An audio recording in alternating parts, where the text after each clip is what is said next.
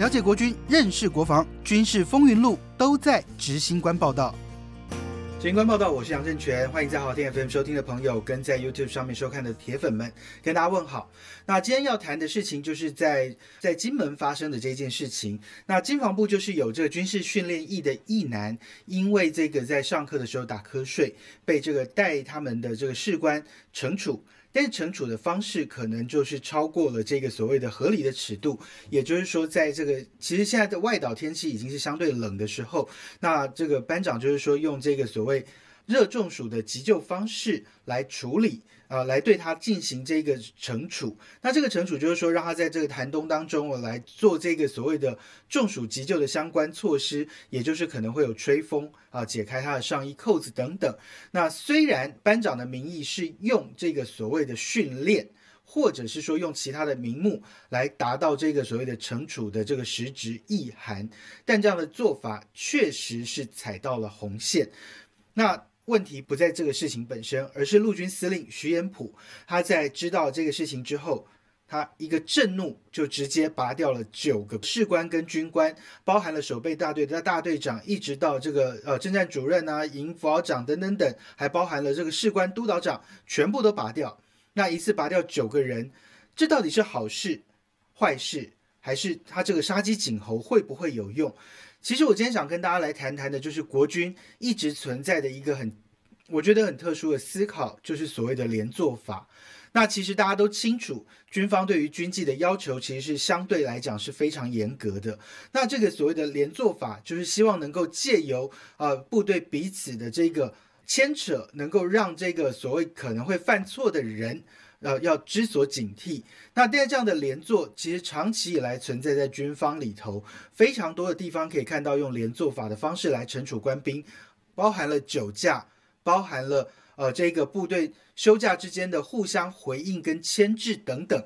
这些都是某种程度的在呃连坐跟连坐有相关联的。那这个军事训练役的役男在上课打瞌睡的事情，士官可不可以惩处？可以。那按照现在他们的管理规则来说。大部分能做的惩处大概就是呃罚勤啊，或者是说呃顶多叫他罚站，或是抄写一些所谓的悔过心得等等。他其实能够真正达成的实质目标，或者是说让这一些所谓的军事训练役的役男心里面能够产生一定的畏惧程度都不会太高，而这样的问题就会产生了，因为像这样的状况。因为他的惩处可能会对这个部队管理没有办法有任何的帮助。你罚我要写几个字，可能对很多人来讲，你要我写一千字，我就一个晚上写给你；你要我写三千字废话，我也写给你。但能够产生多少的作用？我觉得我看过这个抄抄写写最有用的其实是海龙挖冰。那海龙挖冰他们在这个所谓的。呃，除训队的集训过程当中，他们的的确会用这个方式来让官兵在体能训练很累之外，要写非常大量的所谓的精进作为。对于你犯的错，要写下精进作为，在体能消耗殆尽的晚上要能够写出来，其实对他们来讲是一种折磨。所以对很多海龙蛙兵的这个官兵来，那个除训队的队员来讲，他们反而会希望说，你用体能惩罚我五分钟结束就好了，而不是一个晚上让我写三千字，因为他需要睡觉。但其实我们已经谈过军事训练役役男的这个服役问题，已经谈过非常多次。他们在部队里头其实能够产生的效果已经有限，他们能够接受的军事训练强度有限。那现在对他们的惩处又没有任何作用，这个军纪根本没有办法所谓来彰显。那这样的情况之下，其实对于这个部队管理就会产生非常大的问题。那徐远璞司令生气了，一次拔掉九个人有用吗？那而且拔掉层级之高，这样子。我我认为它会产生一些蛮负面的效应，而且这负面效应我觉得还蛮大的。那像当天我就接到了一堆呃一些来自于金门前线的这个官士兵给我的电话，他们在跟我谈的时候就有谈到，这样子以后我们怎么敢带兵？只要阿兵哥犯错，我什么事情都不能做啊！口头警告，口头劝诫，然后大家群起效尤，他能怎么办？那我觉得对这一群基层在带兵的人来讲，如果部队纪律是重要的，他该不该要求纪律？我想这个等一下后面还会有其他层次跟面向的事情来跟大家讨论，就是包含军法是不是能够支撑部队的管理，包含我们对军纪的这个看法上面能不能够有一些不一样的，跟过去时代不同的一些看法。那我必须要这样说，我我认为这个事情对呃徐远普司令来说，他心里面一定有一些有诸多的无奈，因为其实大家可以想想，在洪仲秋案发生的时候，其实他可能就是一个在红线边缘踩过。红线或踩到红线的一些惩处，那造成一条人命的损失，所以对军方来说，这些事情他们历历在目。尤其现在是位居高位的这一群将领们，他们可能每一个人都很怕部队再发生类似的事件，所以对他们来说，只要能有一点点超越了这个所谓合理的惩处范围的事情，大家都会很紧张。我认为这跟一朝被蛇咬，十年怕草绳有非常大的关联。当年的红案很可能在部队留下了非常多的管教上的后遗症。这件事情，我觉得对高层，也就是对所谓的像徐呃徐远普司令，或者是说呃国军高层来讲，他有没有办法拿出霹雳手段来整治所谓的军纪？那另外就是四个月的这群军事训练役的役男，他们自己心里面有没有把自己当成军人？这件事情，我觉得是一个很值得大家去深思的问题。他如果不把自己当成军人，他怎么会把军纪要求放在心里？那过去为什么对军纪要求这么严格？因为军人他们就是要不断的被训练，在他们的人生精华岁月里头，要被训练成所谓的孔武有力之人，要能够上场杀敌，要能够在战场上哦发挥他们的关键战力，所以。他们被训练到这么强悍的状态之下，这个武力是要用来保护人民，他们不能够犯错，他们不能够跟民众有任何的这个所谓的冲突，因为怕他们的这个所谓的呃身体的这个强健的体魄可能会造成无法弥补的伤害，所以这个过去用军法或者是说军纪的要求会这么强烈这么严格，就是要让军人知道，你这些东西只能够用在运用在杀敌，军人要有好的军纪才能够。面对这个所谓的社会大众，过去是这样思维。那红案之后呢？尤其是我们现在来讲，现在的时空背景是四个月的军事训练役的役男。那当年红案还是这个所谓的一年期的义务役。再怎么样，他这一年里头，他还是要心甘情愿的去接受他就是现役军人这样的一个。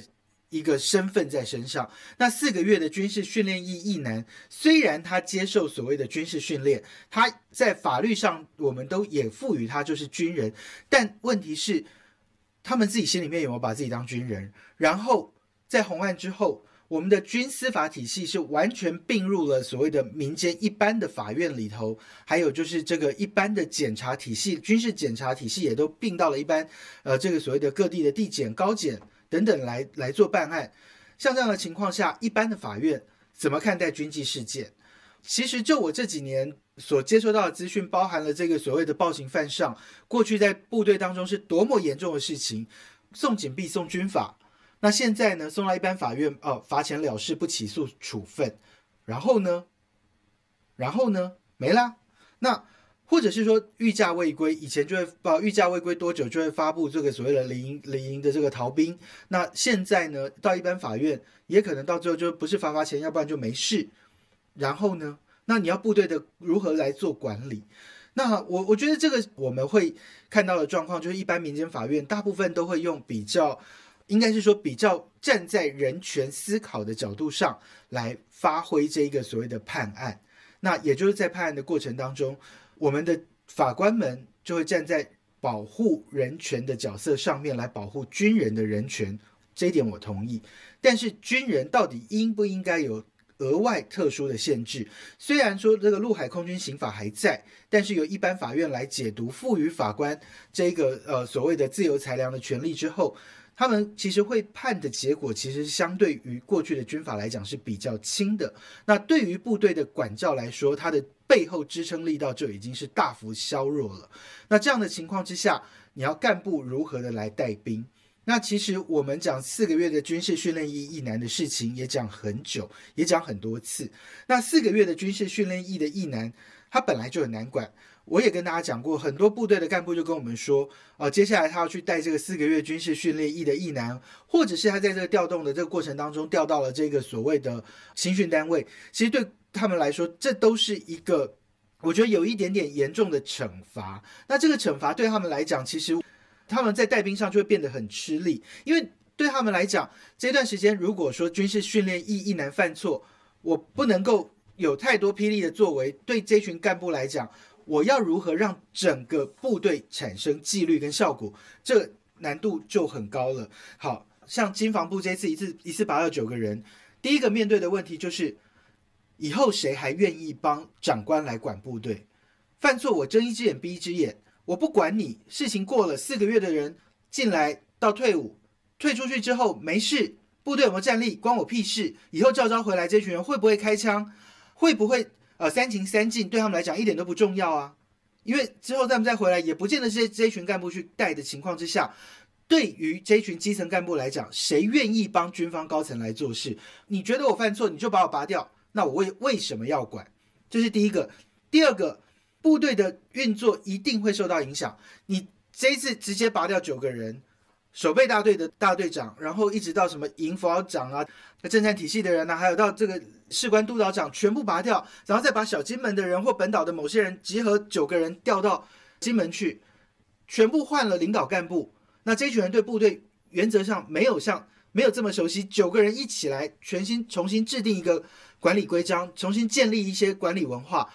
这四个月的军事训练意义呢，已经全部都已经退伍了。那部队原始本身该有的运作，很可能还要再面临一大部分的冲击。我认为这对部队不是一个好事。我还想要请国军的高层长官们，大家都去想想，这么长久下来，我们军方一直用这个所谓的连坐法来讲，有用吗？我们的连坐法有用吗？我们就简单讲好了，部队有一个天条，这个其实很多跑军事的人都知道，只要酒驾。过去的天叫这称为天条，就是一定只剩下淘汰跟呃太除，必须要立刻退伍，或者是说被太除这样的一条路，它基本上在部队里头是已经没有办法生存的一条路，这叫犯天条。那酒驾天条，那过去部队衍生出来的管理方式就是这个部队呃某一个连有一个人酒驾，全连召回，全部人召回之后还要再扣假再进假。然后我就曾经看过这个很年轻的军官，他们下了部队啊，很多人就约了一起在休假的时候到垦丁去玩，从台北出发，从新竹出发，大家到垦丁集合。好，有人酒驾，全部回营。那他要从垦丁再赶回去，为什么？因为有人酒驾，不是他酒驾，然后所有人连坐。那大家气得要死，大家骂得要命。可酒驾有杜绝过吗？酒驾有完全消失过吗？我我这样说，如果这个连坐是是有用的，你你觉得部队在酒驾上面为什么还是长期以来面临困扰？